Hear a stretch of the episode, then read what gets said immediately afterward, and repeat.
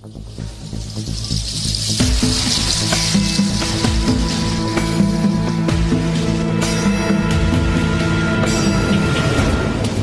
事件，细解读，头条关注。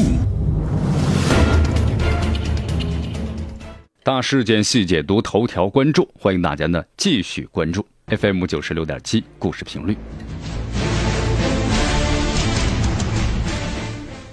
好，现在呢，这个魏则西事件呢，把莆田系我们说了推到了风口的这个浪尖上啊，掌握着全国百分之八十名医疗市场的莆田系的这个医疗系啊，其实今天我给大家说一个事儿，仅仅是莆田商帮中的一个分支而已。就大家可能对这个莆田帮啊，感觉好像是印象最深刻的就是什么呢？医疗系了。难道除了医疗之外，他们还从事着更多的行业吗？记者呢，在这个福建的莆田的实地走访发现，除了这个民营的医疗系啊，其实这个莆田商帮呢，还垄断着其他的很多行业的市场份额。比如说，建材系、黄金珠宝系，还有呢，重庆鸡公煲系等等，也就是餐饮业、珠宝行业、建材业都有插手。现在啊，就是根据记者了解呢，像这个莆田商人都是以家族呢为单位，他们是以这个地域和血缘构成了。宗主文化，一旦是发现商机啊，就以这个传帮带的形式带动周围的亲人朋友一起来做，然后慢慢打通了所在行业的产业链的这个上下游，形成了什么呢？一镇一产业抱团经营模式，活跃在全国。所以说经商啊，是这个莆田人的传统啊。那么在当地有句老话，叫做是无仆不成事。那么后来记者呢去采访了一下这个莆田系中门镇的建材帮。那么试图呢，从还原这个莆田商帮啊，从外出求生到发家致富的这么一个路径。中门人呢是莆田最早走出家门的商人群体。根据统计，莆田人大约占据了全国百分之七十的木材市场。那么为了生计，当时呢就外出了，有点像咱们这个浙江人一样这种感觉。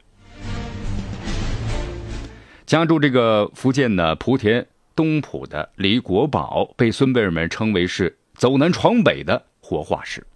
他在七二年的时候呢，就走出家门，当时呢才二十出头啊。七二年那个时候，咱们中国的流动人口是非常少的。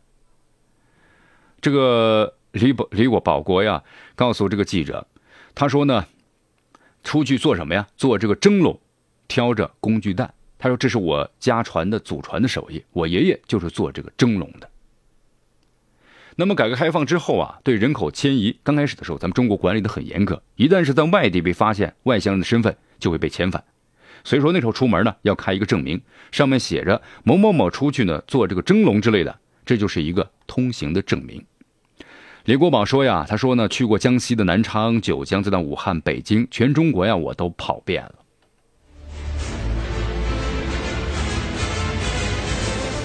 对于收入方面呢，李保国称，在当时一年能够赚到一千八百元就非常的好了。其实那个时候呢，想的就是怎么吃饱饭，从来没想到过商业的这两个字，更没有想过后辈们呢，如今啊会在全国的木材、瓷砖、卫浴、不锈钢等建材行业占据了重要的市场份额。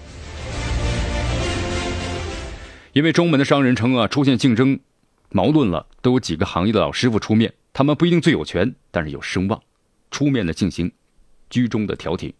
莆田人讲的是能者生存，那么做不起来的或者做不下去的，可以退下来到老乡那里一起干。那么这样的人才呀，很受信任和欢迎。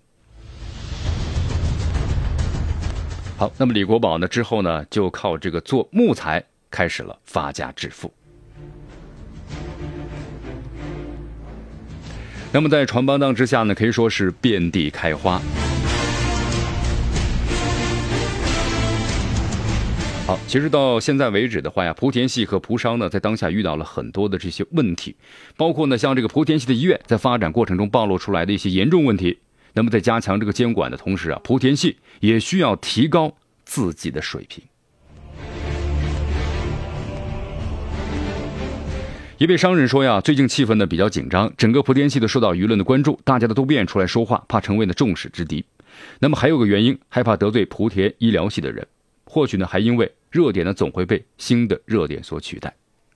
那么对于外界所进行的关注啊，其实在这个东庄镇探访又一波的这媒体啊，这个莆田显得是非常非常的安静。好，现在呢，经商的风气呢是莆田的民营经济呢非常的发达。其实呢，在这个前两年呢，莆田市政府呀也召开了莆商的回乡创业大会，希望在商的莆商能够回乡创业，好好的服务于当地。